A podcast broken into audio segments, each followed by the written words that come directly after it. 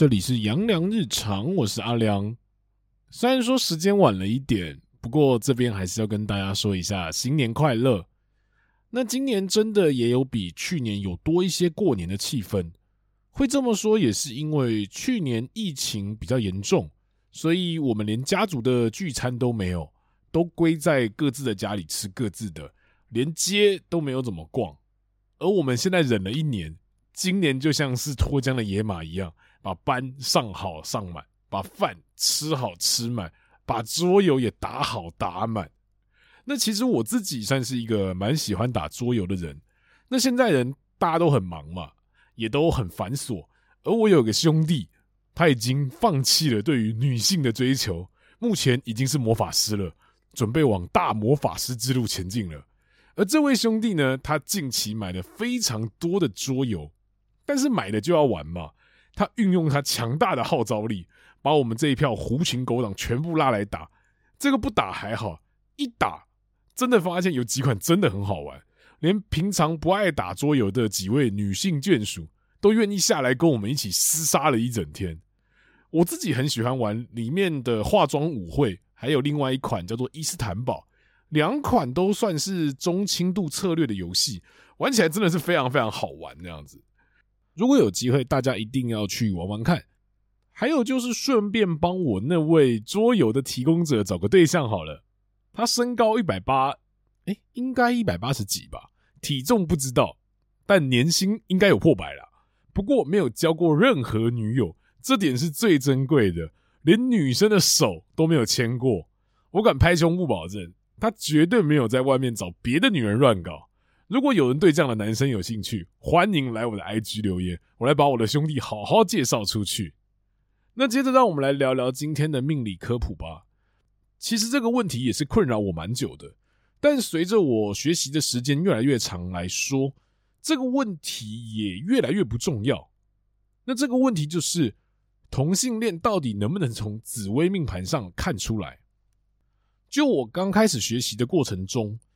那里的说法是，你的命宫、身宫、福德宫全破，还有他的日月也要破，那这样他的同性恋的机会就偏高。在一开始学习的时候，还觉得 OK 好，原来是这样子哦。但是学到后面呢，你看的盘也多了，觉得越来越怪，因为命身福破跟日月一起破的人其实不算少数。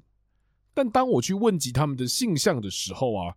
他们也都说，其实是一般喜欢男性或女性，但那个时候我就有开始慢慢质疑这一点，也因为自己觉得，哎，好像刚开始学习也不够准确，所以我有想要去外面找一些网络上的资料来论证，例如你的子女宫不好，就代表你不想有子嗣，所以在东方人的观念里面，不孝有三，无后为大，所以你单凭子女宫不好，就觉得对方是同性恋。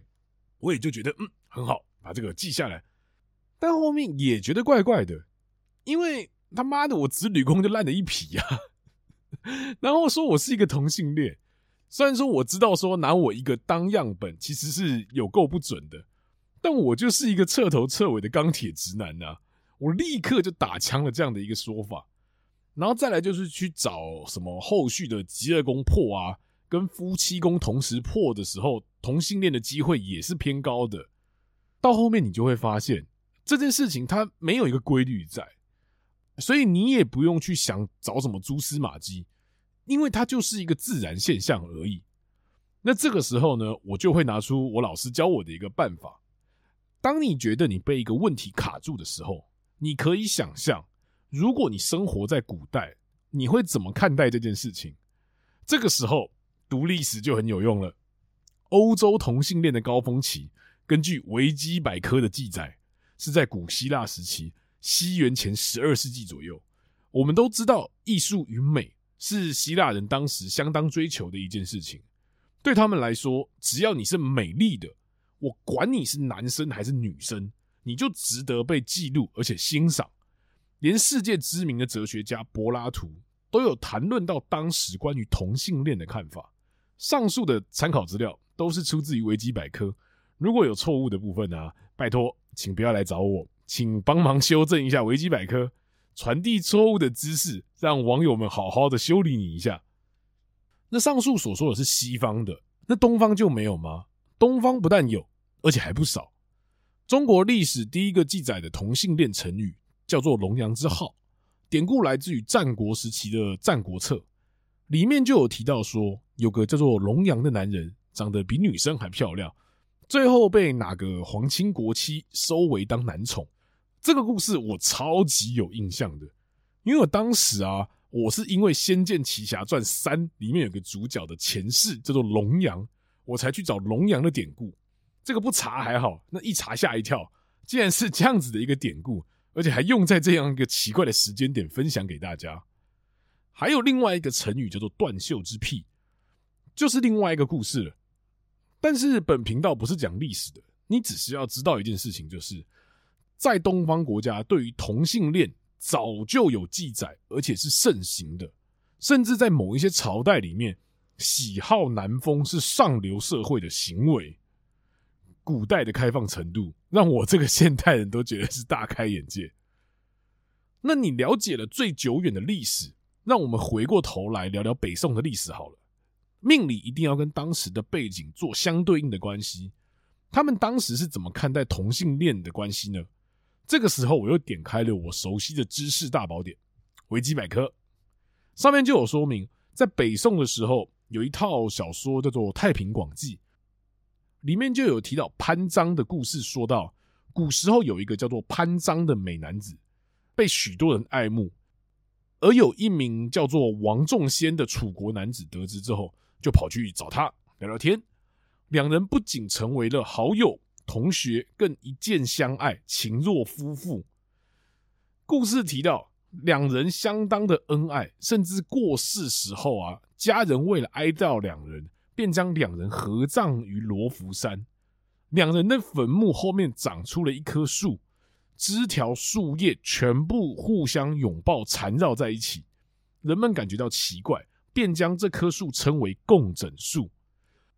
合葬在古代是具有婚姻关系的死者合葬在一起，而《太平广记》在当时虽然为神怪小说。但仍表示，在当时的那个世代里面，对同性的伴侣也能够视为夫妻的。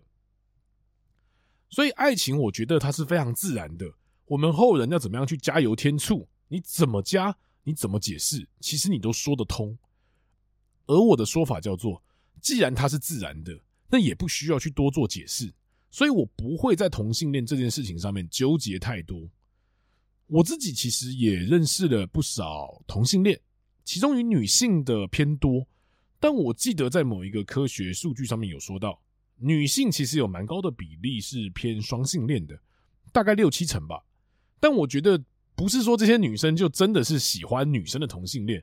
之前我也有问过读女校的一些女生呢，她们也就只会说她们会欣赏其他的女生，但那位也不是说真的是非常 man 的状况。只是觉得他跟我在一起的话，我会很有安全感，而且他又具有女性的细腻，这点其实是非常加分的。而之前看过几张呃那个男同性恋的盘呢，妈的上面所讲的什么命生符全破啊，吉业宫破啊，日月破啊，他全部都没有，只有一个叫做他的运爆干烂，就这样。你每次解析到后面都觉得说，好像是我自己功力不足，无法看出太多东西。如果有什么其他的看法，都欢迎到我的 IG 来给我一些指点。那关于同性恋的话，那就大概先讲到这边好了。但是我这边想要讲一下，我想要分享一下做这个系列的一些想法。其实我自己到现在也都不太知道，说我相不相信命理这个东西。虽然说做了很多的集数。我也至少看了上百张的资料吧，但我觉得还是有很多被质疑的空间，所以我到现在在上课的时候，还是会拿一些我看盘的经验去挑战他，看他有没有办法给我一些解释，例如之前的和盘等等的啊。我相信啦，以我老师的功力来看，他应该是可以做到和盘的，因为连我自己在看完两张资料之后，我都会觉得，哎，有没有像？对方心仪的那个状态，而我自己不会这么做的原因，是因为我没有办法去求证，而且人心难测，现在的诱惑又多，分手跟喝水一样。而且其实有蛮多的状况都是短暂的离开之后，我们的感情会更好。所以人永远卡在这个当下。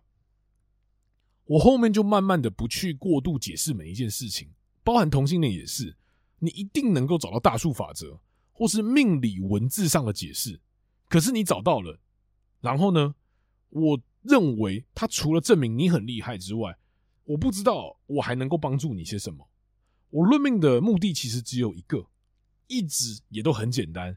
眼前的这一个人，他能够快乐一个小时，我相信我就对他有帮助了。与其说我相信命理吗？倒不一定，但我会尽可能把这些东西用非怪力乱神的方式给讲出来。要不然我到处骗人，我相信应该也没什么人知道啦。我这一张嘴这么能讲，这个东西是真的还是假的，对我来说不太重要。但是这个论证的过程是非常好玩的。那以上就先分享到这边。如果有什么想要论述的题目，都欢迎到我的 IG 上面留言哦。我是阿良，大家拜拜。